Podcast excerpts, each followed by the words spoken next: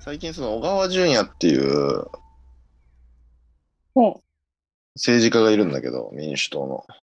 う。うん俺初めてみ政治家の本読んだんだけど、一冊。うん。うん。それ結構面白くて、へえ。それの話しようかなと思ったけど、ちょっと硬いな、うん話が。こう、噛み砕硬いいて、な噛み砕いてみて、じゃあ。噛み砕く。まあ、なんかでも、結構面白くて、その話が。なんか、えーっとね、なぜ君は総理大臣になれないのかっていう映画があって、ドキュメンタリーの。へえ。うん。ドキュメンタリー映画があって、でそれが小川淳也さん、小川淳也っていう人の、まあうん政治家の、その、う結構長い間、あれ、撮ってたはずだから、10年間とかかな、うんうん。結構それぐらいの時間をドキュメンタリーとして撮ってた。映画なんだけどあーすごいね。うん。そうそうそうそう。で、その映画が結構話題になって、うん。うん。で、すごくこう、俺の耳にも届いてたのよ、その映画が面白いっていう。うんうで、俺も面白そうだなと思ってたんだけど、映画が見れなくて、うん。結局終わっちゃってさ、ちょっと前に。うん。見れなかった、で、そしてたら、そうしてたら、あの、本当に君は総理大臣になれないのかっていう新書、うんうんその小川淳也さんにインタビューした新書が出て、うん。でそれを最近買って、うん。ちょっと一冊読んでたんだけど、うん。うん。そしたらそれが結構面白くて、うん。なんか読み切ったんだけどさ、その面白かったのが、うん結構その人が、まあ、あの、まあその人の魅力的な話もあるんだが、うん。あの、非常にね、感覚が近いんだな、俺らに。ご50代なんだけど。ど、50歳なんだけど、うん。バブルが小学校の時に終わってるのね。うん。うんで、、もう物心ついた時からは、もうあとはもう経済下り坂みたいなうん。状況なわけ。うん。だからなんか楽観的な話が全然入ってこないみたいな、その年上あー政治家のする楽観的な話がどうにもちょっとあの入ってこないとうん。っていう話をしててさ、小川淳也さんが。ああ、確かにそうだな、なるほど、と、すごく思って。で、まあ、その、下り坂、経済下り坂だったり、人口、うんその、人口下り坂っていうか、その少子高齢化みたいなのはもうんう。当たり前だから、これからは。うん。それそをうだ前ね。提として、うん。その政策というか国の形を決めていかないとダメなんじゃないか、みたいな、政策面ではそういう話をしてて。うん。うん。だから、あの、今みたいに、そうやって、稼げる人はたくさん稼いで、あとは自己責任で生きていこうじゃなくて、もうちょっと公共、福祉をどんどん大きくしていって、ね、うんみんなで、みんなの、その分みんなの税金は上がるけど、あの、あれ、定額給付金みたいなやつ。ベーシックインカムみたそいなう、。ベーシックインカム。 そうう、んベーシックインカムとかを導入しながら、うんまず誰でも生活できるようにして、で、その上うんうでん教育もタダで受け入れるようにしたりして、でも税金は高い、その分。だけど、そういう、なんていうの、公共みたいなところの範囲をどんどん広くして、うん。うん。そうやって、こう、人口減、成長も全然しないみたいなのをある、当たり前だとして、うん。それを当たり前にして、そうやって政策を、誰でも生きこの生きれるような政策を作っていかないと、そうやって能力がないやつは死ねばいいみたいな、自己責任だうんだと、もう成長はもうしないから、これからは。うん人口も減っていくんだから、それうはんもう、あのーこれからはやっていけないですね、その考え方では、みたいな。うんまあ、政策面ではそういう話をしてて、小川さんがね、まあなるほどと、まあ、思うじゃないうんうんで、まあ、それに加えてなんか面白いのが、うんなんか、そう熱い人で、なんか、その熱いっていうか、すげえなんか真面目な人で、うん元官僚なんだけど、うんうんなんかね、結構ね、あの、真面目な人なんだけど、なんかね、言うことがね、やっぱすごく小市民的なわけよ。なんかその政治家っぽい、なんかこう、うん野心とかの感じが全然ないのよ。えうん、全然なくて、なんか、ー、うん。そもそも親も全然政治家じゃないし、親はパーマ屋だし、うんそうそうそう。ねなんかこう、頭いいし優秀だったから、香川県の田舎から東大行ったんだけど、えー、そう。で、官僚になったんだけど、官僚は違うって言って30代ぐらいになって辞めて政治家になってんだけど、うんうんうん。なんかその、偉くなりたいとかではないんだと、自分は。別にいいんだと。別に、うんうん自分の思う政策さえ、党が実現してくれれば別にいいんだけど、みたいな。うん。けど、僕にはやることがあると思って、使命感でとりあえずやってるんだ、みたいなうん。話があって。で、なんか派閥とかも全然ないし、うん。そうそうそう。でもとりあえず、そうやって、なんかこう、挨拶回りとか、土佐回りみたいにして、こう、演説回りとかはずっとしてるみたいな。うんうん。で、なんかこう、東京で住んでるのも、なんか4万5千のアパートみたいなの住んで、みたいな。うんそう。なんかそんな、そういう、なんかそういう人で、なんかそれの、なんて言うんだろう。なんか政治家っぽくなさみたいなのが、なんか非常にインタビューとかでうまいこと出てて、うん。すごく面白いんだよね。うんうんうん。うん。なんか、最近、あの、ビリー・アイリッシュの映画を見たのね。俺が。うんうんうん。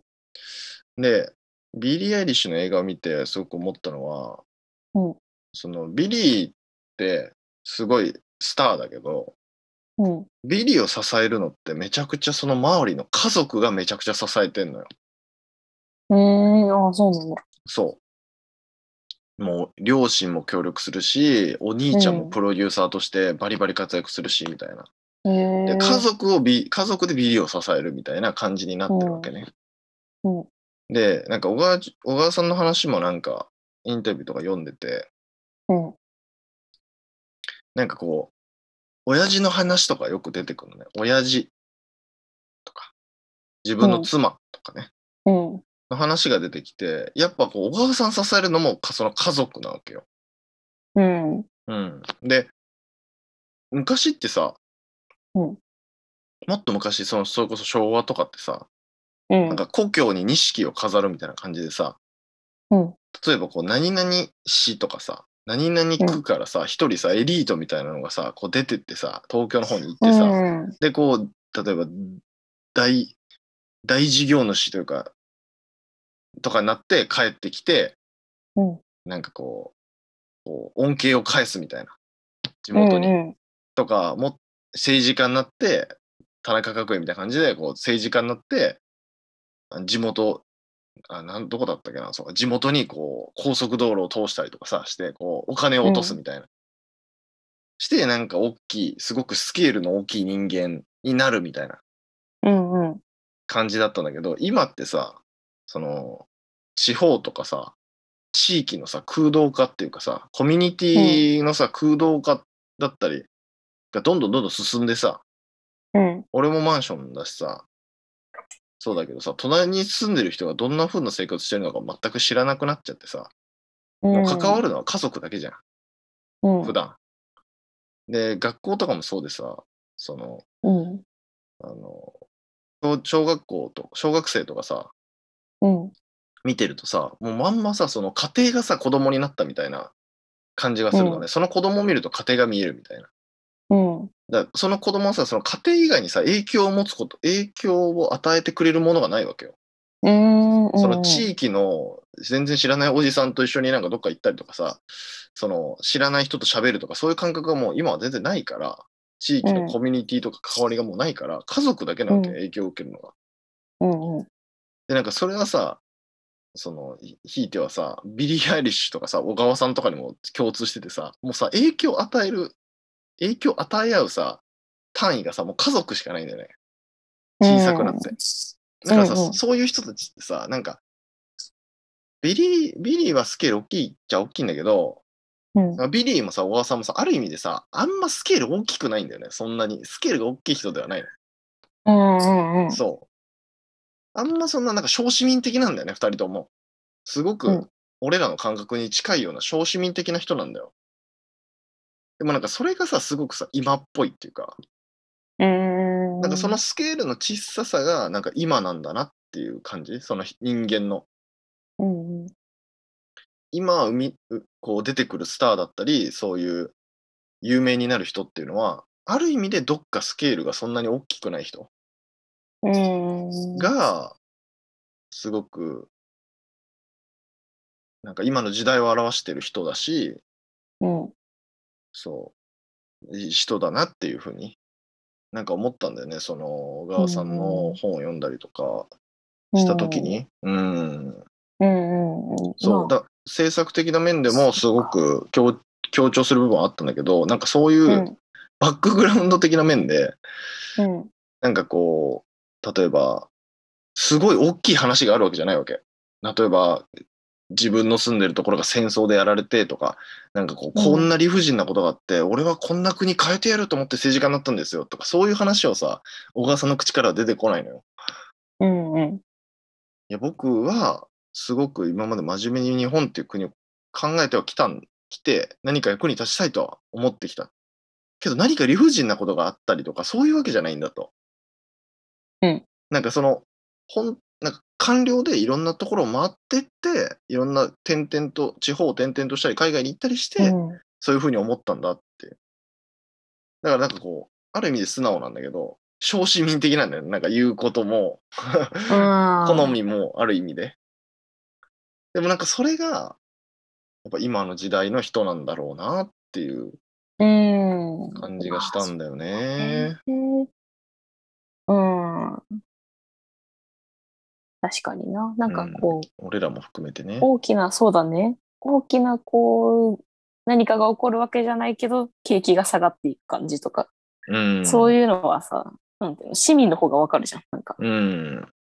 そこで暮らしてしてる人の、なんか実感っていうか、そうそうそうそうそう。うん、そういう感覚を得てるがわかる人だってことね。なんかなそうだね。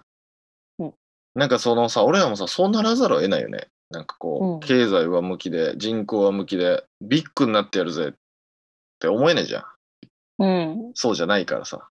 経済下向きまあでそ人口もそうだね減っていって、世の中どうなるんだろう、これからって思うときにさ、ただ一つできることはさ、とりあえず実直に目の前のことを一生懸命一そうつだ一よつ、ねあのうやっていくことじゃん。それはスケールが小さいよ、言ってることは。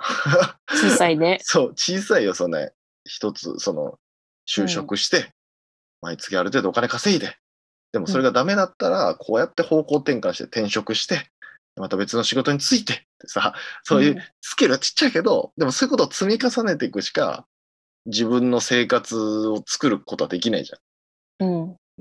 でも、それはせスケールが小さいんだけど、でも俺らの多分じ生まれた時代からは、そういう感覚しかやっぱ逃れられないっていうか、そういう感覚にならざるを得ないっていうか、うん。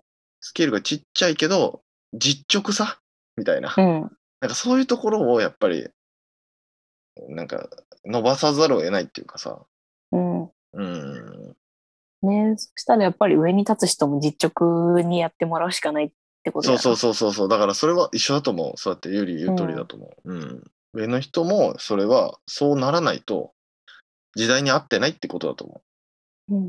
う。うん、そうじゃない人が上にいるんだとしたら。うん。うん、っていうふうにね、なんか最近思って、うん。なるほどね。うん、さっきのバス、もう行っちゃった。